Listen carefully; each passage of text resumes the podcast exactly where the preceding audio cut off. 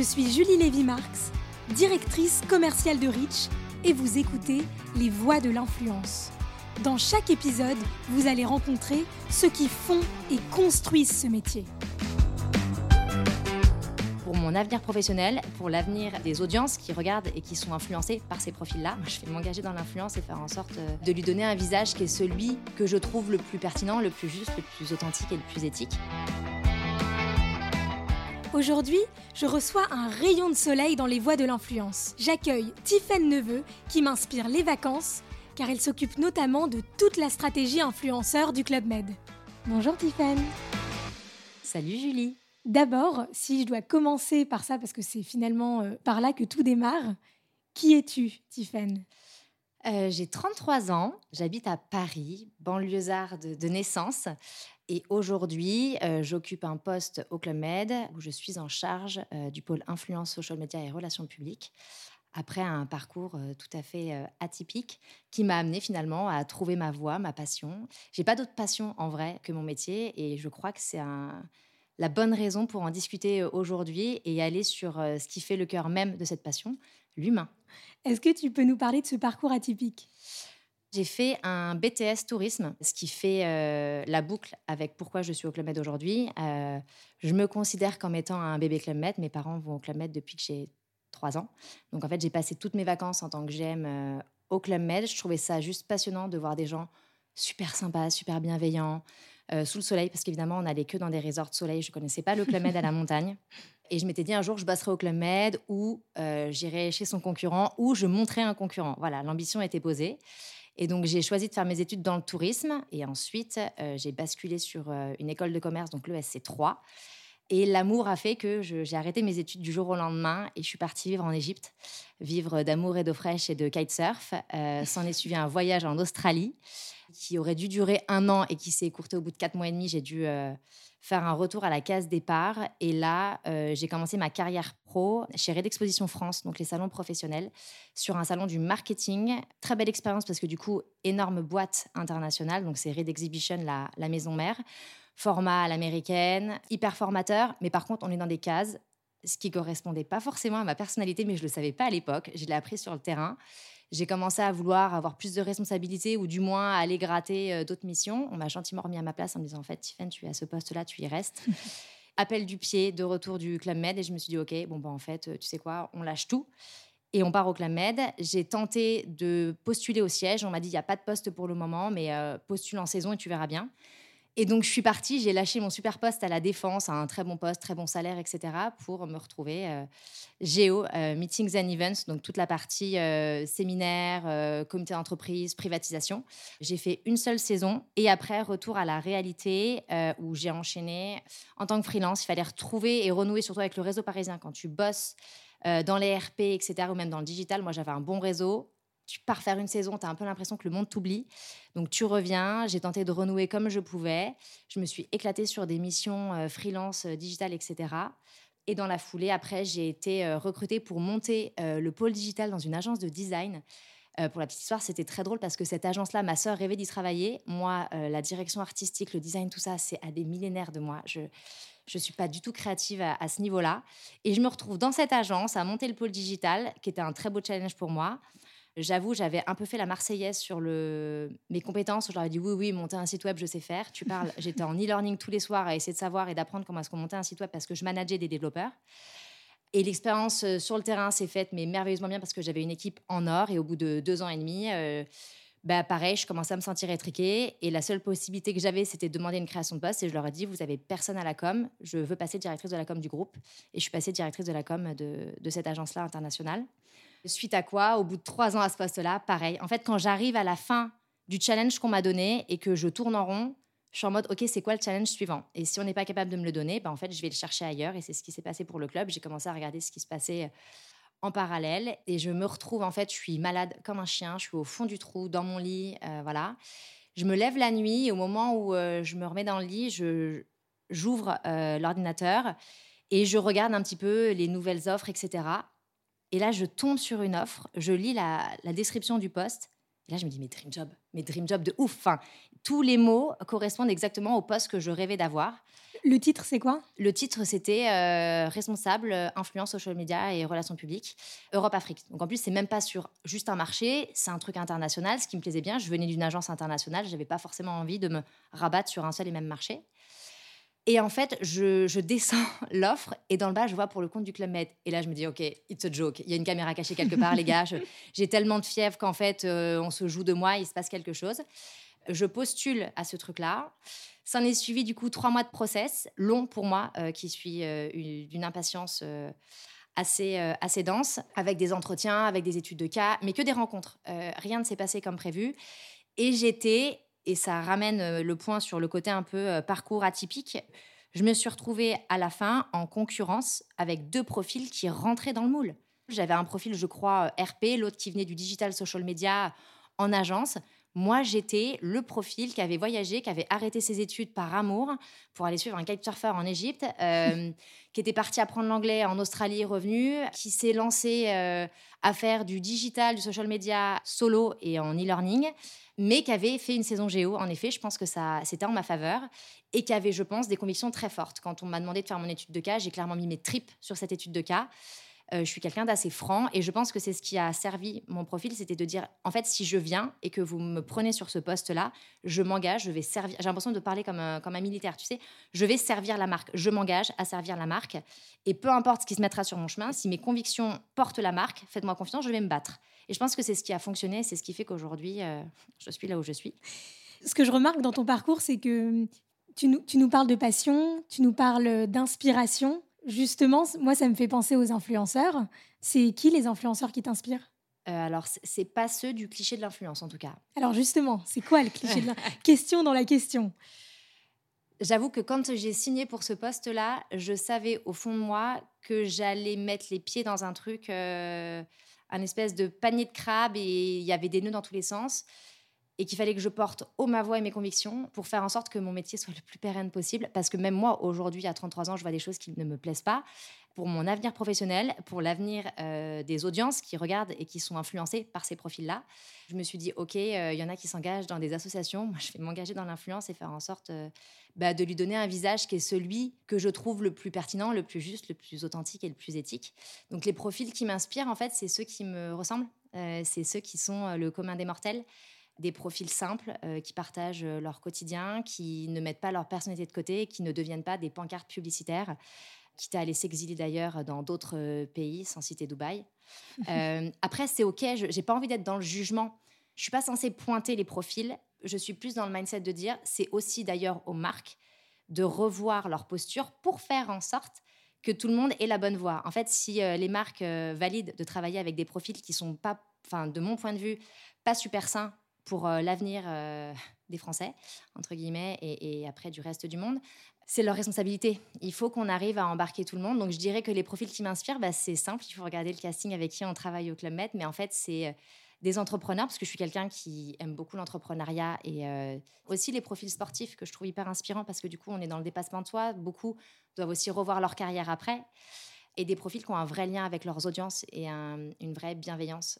Des profils comme euh, Alison Cavaille de, de Tagine Banane, des profils qui se battent, qui ont des vrais engagements, ça c'est cool. Plutôt que les pancartes. Alors après, les pancartes publicitaires, je crache pas dessus. ça m'est arrivé d'utiliser des codes promo. C'est ok, mais je pense qu'il y a manière et manière de le faire. Justement, je pense que de parler de ce type d'influenceur, ça me permet aussi de te questionner sur ta vision de l'influence marketing. Aujourd'hui, c'est quoi pour toi l'influence? C'est quelque chose de positif en fait, l'influence est perçue comme euh, de la manipulation, ce qui est vraiment dommage parce que euh, l'influence n'est que l'enfant, je dirais, de l'endorsement qui lui-même est euh, l'enfant des relations publiques d'antan. Donc en fait, on n'a rien changé, on a juste mis un nouveau nom. En fait, on a mis le vrai mot qui était derrière les RP. Et quand tu regardes la définition des RP même d'avant, il y avait le mot influence dedans. C'est juste qu'on a replacé le mot au bon niveau. Et en effet, des plateformes social media sont venues amplifier ces messages-là plutôt que d'attendre la version papier euh, dans ton kiosque, en fait, bah, tu y as accès H24. Euh, ça va 100 fois plus vite et c'est, je pense, ce qui fait peur.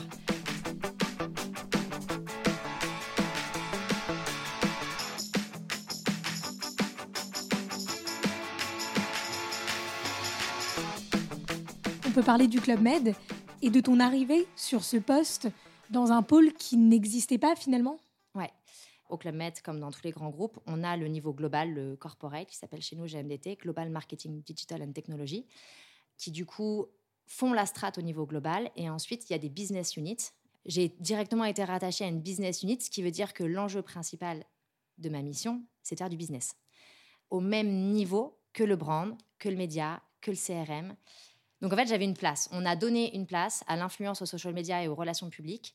Donc ça, c'était cool. C'est-à-dire que quand je suis arrivée, euh, j'avais ma N plus 1 qui clairement m'avait préparé un siège. Donc il a fallu embarquer avec moi bah, en fait, les équipes dont j'ai le plus besoin, à savoir bah, la finance, l'audit, le juridique.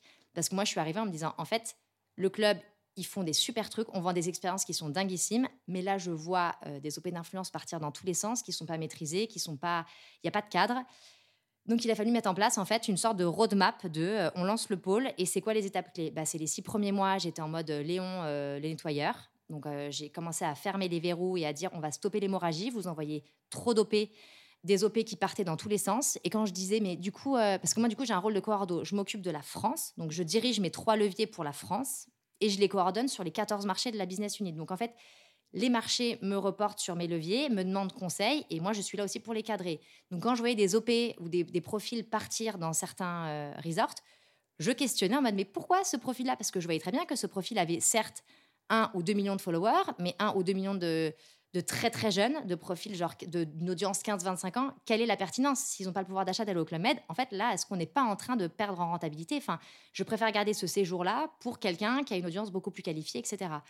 Donc, il a fallu bah, évidemment les former, les accompagner. On a mis en place des process. Ce qu'il faut savoir, c'est que le, marché France est quand même le plus développé de ce que j'en vois, aussi parce que du coup, nous, on est les profils experts. Il faut savoir que mes interlocuteurs en marché sont des marketing managers. Donc, en fait, le levier de l'influence, c'est un levier parmi tous les autres qu'ils doivent gérer. Donc, ils ne sont pas experts en tant que tels sur ce sujet-là. Donc, c'est normal que nous, quand on fait des OP en France, on est jusqu'au boutiste, on est sur un cadrage beaucoup plus précis. En plus, moi, je suis en mode... Euh, lead sur mes projets. Je m'implique énormément euh, avec la RPP, avec plein de combats, mais qui font que du coup, ça sera inspirant après pour mes marchés. Et même si en local, ils n'ont pas cette contrainte légale, c'est moi qui vais leur imposer malgré tout. Donc je suis en train de regarder ce qui se fait de mieux, le plus simple possible et le plus éthique et le plus rentable évidemment, parce qu'on est là pour faire de l'argent, on va pas se mentir, on est là pour faire du business et recruter nos nouveaux clients.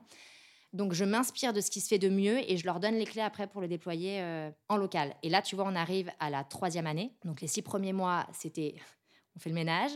L'année d'après, c'était euh, du test and learn. C'est hyper important de tester. On n'a pas pris d'agence, on n'avait rien. On était en mode euh, des petits artisans, mais parce qu'il fallait qu'on mette les mains dans le cambouis, il fallait qu'on se fasse mal, entre guillemets, il fallait qu'on teste des trucs, qu'on soit surpris par de bonnes OP et qu'on soit déçu par d'autres. C'était important qu'on le vive aussi très personnellement, parce qu'on est sur des métiers où l'humain est clé et hyper central là-dessus.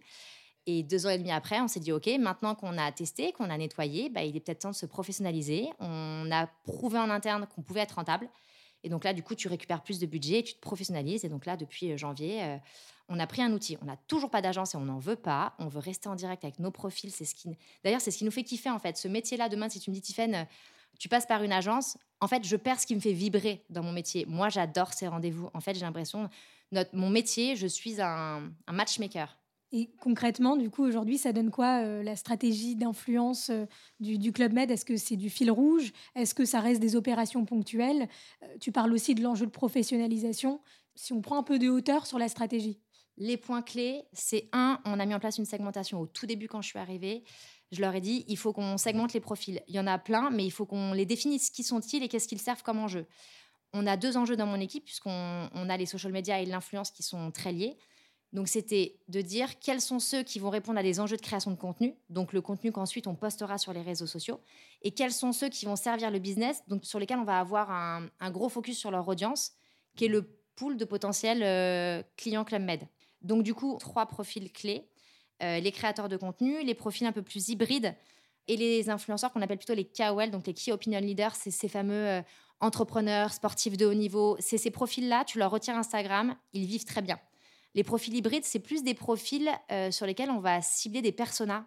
Et c'est le deuxième point après la segmentation, donc sur les profils influenceurs, c'est identifier les personas que je veux avoir en représentation dans mes OP influence pour que le client final se, retrouve.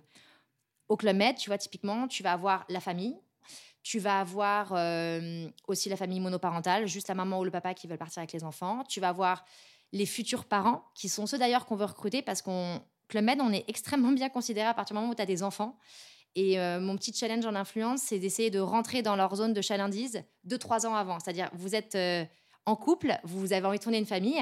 C'est aussi cool de partir en vacances au Club entre potes euh, et de pas considérer le Club que quand bah, bébé est, est, en place. quoi. Dans toutes ces communications, on s'adresse à la femme. Et moi, je me suis dit, mais attends, en influence, on peut faire des trucs de fou. On est quand même l'une des premières écoles de sport au monde. on fait des trucs de fou au Club Med, on fait naître des passions. faut qu'on s'adresse aux hommes, quoi. C'est cool de s'adresser aux femmes et aux mamans mais moi, je veux m'adresser aux hommes et aux papas. Donc, on a défini des personnages et c'est ce qu'on fait. À chaque fois qu'on fait une OP au Club Med et qu'on a un resort, on se dit c'est quoi l'histoire de ce resort? Quels sont les personnages que je veux retrouver au Club Med là-bas? Et on va aller chercher des profils influenceurs qui répondent à ces personnages pour que chacun puisse s'identifier. J'ai jamais une OP où j'ai cinq familles. Non, j'ai une famille, un couple, une bande de potes. Enfin voilà, j'ai tous ces personnages représentés dans mon OP pour que tout le monde puisse y voir euh, sa propre projection euh, de vacances au Club Med. De ce que je comprends, vous êtes euh, hyper business oriented, ce qui est très intéressant parce que c'est pas le cas de toutes les stratégies d'influence, c'est pas le cas de toutes les marques. Comment on fait quand on est une marque avec ce genre d'objectif pendant le Covid? D'autant plus que c'est euh, bah, une période pendant laquelle les voyages étaient complètement à l'arrêt. C'est une industrie qui, en effet, a, a pris cher, c'est le cas de le dire. Et on a dû travailler, et là je vais reprendre l'expression de ma manager, sur roulette donc on avait prévu plein de choses et on était dans l'enthousiasme de les réaliser, mais non, c'était toujours pas le bon moment et on attendait, ça repartait, etc. Ce qui était compliqué en influence, c'est que tout comme on avait besoin de garder le contact avec nos clients, moi je me suis dit comment je fais pour garder contact avec mes influenceurs? Si ça dure un an, ils vont m'oublier parce qu'il faut, il faut quand même comprendre que le métier de l'influence, c'est de l'entretien, enfin c'est comme une relation amoureuse. Il faut prendre de leurs nouvelles, il faut les voir régulièrement. Euh, c'est pour ça que mon agenda, il est, on m'appelle, on dit que mon agenda c'est l'agenda de la ministre, mais parce qu'en fait, en effet, on a une trentaine de profils de, auprès desquels on est très très proche. Et là, je me suis dit, OK, je, fais comment pour garder le lien avec ces gens-là Parce que juste envoyer un message en mode coucou, comment ça va? Alors que non, ça va pas. Euh, compliqué. Ce que j'ai fait, c'est que j'ai dupliqué le modèle de Club Med at Home. Donc, on a lancé une initiative pendant le Covid qui s'appelait Club Med à la maison, où en fait, on a euh, décidé de d'entertainer, donc d'accompagner euh, nos clients sur la base euh, d'emailing avec des idées créatives, d'animation à la maison, etc. Parce qu'au Club Med, c'est ce qu'on sait faire de mieux, c'est proposer des expériences. On a des géos qui sont formidables et qui savent faire de très bonnes animations. Et c'est comment récupérer en quick wins euh, certains snacks d'animation et les proposer en format at home. Et en fait, ces emailings-là, je les ai récupérés. Et à chaque fois qu'ils étaient envoyés, je les transférais à une boucle de mail qui était mes 30 chouchous, entre guillemets, et je faisais un petit mot personnalisé. C'est bête, mais ça m'a éclairé sur un point. Un, parce que j'ai eu des super retours. Ils ont compris qu'on était là, que nous aussi on était en galère. On a compris aussi qu'ils étaient en galère et qu'on était là pour eux. Et quand je vois ce que j'ai réussi à gagner parce que j'étais proche d'eux, parce que j'étais dans la considération, et c'est d'ailleurs le, le, titre de ma leçon, qui est de dire que les plus belles opportunités, et donc du coup les plus belles histoires d'influence, se créent hors du cadre, hors du brief les plus belles collaborations que j'ai faites, c'est parce que j'ai vécu des moments de vie pro slash perso avec ces personnes-là. Euh, on allait sur une confidence qui n'était pas prévue, on était dans un cadre qui n'était pas euh, au bureau, qui n'était pas, euh, c'était pas un rendez-vous pro, et il s'avère que bah y a eu une opportunité, on a mis le doigt dessus, et, et c'est là que je redosse mon, mon rôle de matchmaker. Enfin, on a une opportunité, j'ai le produit, on a le profil, on a le fil rouge, on a la date, on y va, on prend les billets, go.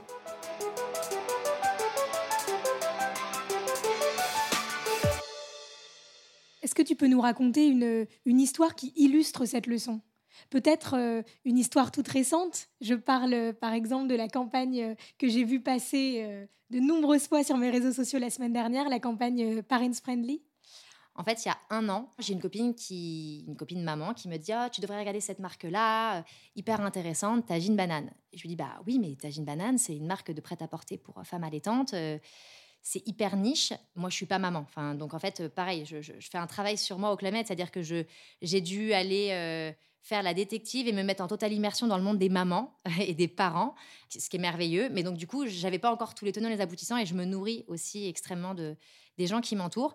Et elle me parle de Tagine Banane et je lui dis OK, je le garde dans un coin de ma tête. Elle me dit mais vraiment, c'est une marque trop tendance. Euh, en plus, la fondatrice, elle est trop sympa. Faut que tu fasses quelque chose avec elle. Un mois après qu'elle me dise ça, je reçois un mail pour une proposition de collaboration et je leur dis bah ça tombe pas au bon moment pour moi, j'ai pas d'enjeu business sur la destination demandée. C'est pas un match et j'avoue moi je force pas quand c'est pas un match, je, réponds euh, gentiment mais en mode je force pas le truc juste pour faire plaisir. En parallèle de ça, il s'avère que euh, mes copines qui ont passé un merveilleux confinement sont enceintes ou viennent d'accoucher, elles se sont éclatées et baby, euh, baby is coming. Et là, je me retrouve dans des confidences bah, de parentalité, de charge mentale que je ne connaissais pas à titre perso. Je viens d'un modèle familial euh, très basique, papa au travail, maman a travaillé avec, mais qui nous a élevés, donc a été mère au foyer pendant un temps. On ne se plaint pas de sa charge mentale, de sa charge parentale. Elle était toujours tirée à quatre épingles, même pour aller faire les courses c'était facile d'élever des enfants. Donc moi, je suis partie avec ce modèle-là. Et quand je me retrouve avec mes copines euh, en juin dernier, de les voir dans un état mais qui m'inquiète, moi, qui me fait mal au cœur pour elles, mais en même temps, je me dis, mais qu'elles sont puissantes, en fait. Là, je me dis, OK, on a un truc à faire. Il y, a un sujet qu'on n'a pas traité. Et il s'avère, et là, le petit clin d'œil, je lui fais, au même moment, j'ai Louis Chabat, qui d'ailleurs a fait partie du casting euh, Parents Friendly, qui m'envoie un message en mode, Tiffen, on se connaît pas, j'ai trop envie d'aller au Club Med, j'ai envie de mettre mon enfant au Kids Club et de prendre du temps pour moi, c'est ok, j'ai aucune culpabilité. Et je me suis mais en fait, elle a raison. Parce qu'en fait, le club, on, souffre, entre guillemets, d'un cliché qui est de dire, beaucoup de profils euh, influenceurs euh, auxquels je m'adresse, enfin, c'était surtout le cas la première année, ils étaient en mode, non, mais j'ose pas trop travailler avec le Club Med parce que j'ai peur d'être jugée de laisser mes enfants au Kids Club. Ah ouais, ok, on en est là. Mm. Mais c'est ok de laisser ses enfants au Kids Club parce que dans tous les cas, tu les mets pas. Euh, Enfin, tu les mets pas au coin de la table, tu les mets dans un truc de dingue, ils vont se développer, ils vont vivre des choses merveilleuses, et toi, tu vas aussi euh, avoir du temps pour toi, trouver des passions, etc., te révéler. Euh. Et là, je me dis, on a un truc à faire. Ça fait 70 ans qu'on dit que le Club Med, il est kids-friendly. En fait, si tu touches pas au produit, mais que tu changes juste le prisme, on est parents-friendly. Et voilà, Club Med, l'esprit libre, quoi. En plus, ça renoué avec ma campagne de marque. J'étais refaite quand j'ai sorti ce projet-là en mode, OK, les gars, faut qu'on y aille. Les étapes clés, c'était, euh, je, voulais apporter un peu de trendiness au projet. Donc on a fait appel à, Jean André, qui est du coup un artiste, un super papa. Et je me suis dit, en fait, il faut qu'on arrive à lui pitcher le projet Parents Friendly et qu'il fasse une retranscription avec un dessin de ce projet-là. Et je vais en sortir un t-shirt. Et ce t-shirt, je vais le donner en exclusivité, en coup de com sur mon OP Influence. Donc on a travaillé avec Jean André sur un, bah, son design fétiche qui est le cœur, dans lequel il a écrit Club Med. Pourquoi? Parce qu'en fait, sa définition à lui de Parents Friendly, c'est en fait c'est de l'amour, c'est se donner de l'amour à soi, euh, donner du temps pour soi. Donc en fait, Club Med, c'est le cœur. C'est un peu comme ça qu'on a amené le, sujet. Donc, on a travaillé sur la préparation de ce t-shirt-là que j'ai envoyé en amont de l'OP en teasing. Et on leur a annoncé, tel un line-up de festival, en fait, les dates de l'OP Influence, Parents Friendly, avec le, casting. Il faut savoir que pour cette OP-là, dans le casting, moi, j'avais prévu de faire des workshops. C'était vraiment l'OP Influence dans laquelle j'allais récupérer des insights. Donc, on avait des profils parents invités, Louis Marty de Merci Andy, euh, on avait Louis Chabat, Alison Cavaille. Et en parallèle, j'avais des experts. Euh, j'avais Roger euh, qui est coach pour CEO et entrepreneur. Et j'ai Josépha Raffard qui accompagne à travers le Loma Club pas mal de groupes de parole, de discussions sur la parentalité et plein d'autres sujets. Moi, j'étais la caution. Je leur ai dit bon, bah voilà, moi, je suis la célibataire sans enfant. Mon rôle à moi, je l'endosse avec grand plaisir, c'est de vous apprendre à être égoïste. Je vais vous rappeler qui vous étiez avant d'avoir des enfants, de penser qu'à vous. C'est des trucs tout bêtes. Hein. On n'a mis aucun workshop le matin parce que je voulais pas qu'ils se mettent un réveil. On a remboursé les frais de nounou parce que quand on les a invités, on leur a dit bah, nous, on vous récupère sans plus un et sans enfants. Mais il est hors de question que la charge mentale, elle bascule sur la personne qui va rester à la maison. Donc, c'était un enjeu de considération de ma part de dire on vous rembourse les frais de nounou pour que la personne qui reste à la maison ne se prenne pas un tsunami de charge mentale euh, en, parallèle. Le but étant qu'ils repartent euh, de cette OP en se disant Ok, j'ai vu le produit Club Med euh, d'un point de vue parents friendly. Si je reviens avec ma famille, ce temps-là pour moi, je vais l'avoir. Donc ça, c'est mm. l'OP vraiment parents friendly. On a été accompagné aussi par un média qui s'appelle Le Filtre. Donc j'avais vraiment la couverture en amont, le buzz avec le portage.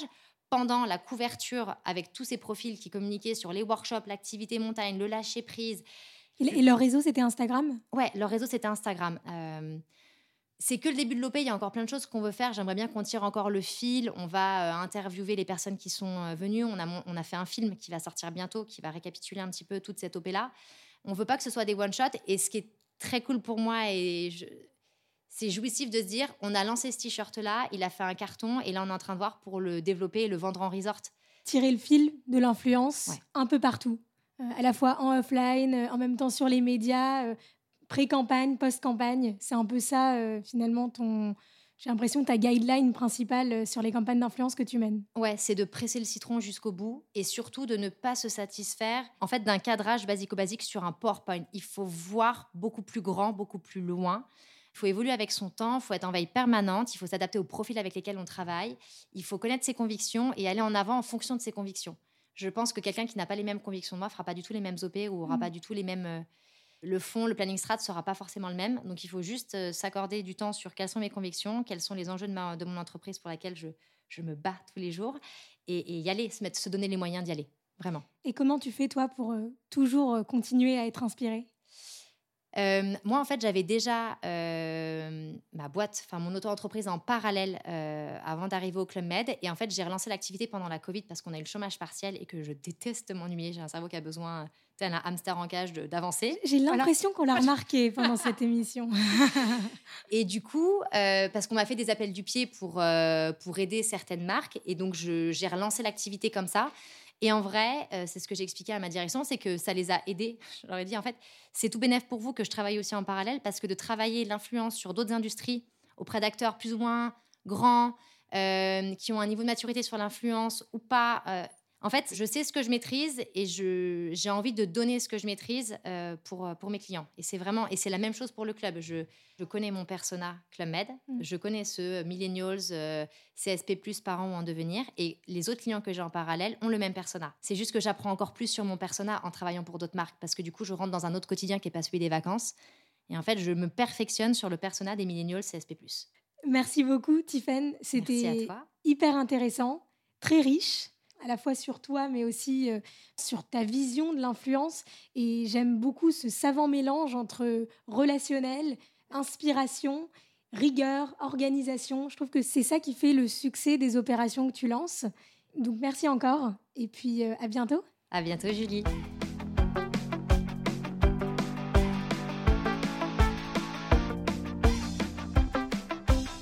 Ce podcast vous a été proposé par Rich société experte en influence depuis 2015. Que vous soyez annonceur, agence, influenceur, étudiant ou simplement curieux, j'espère que cette rencontre vous a plu et vous a été utile.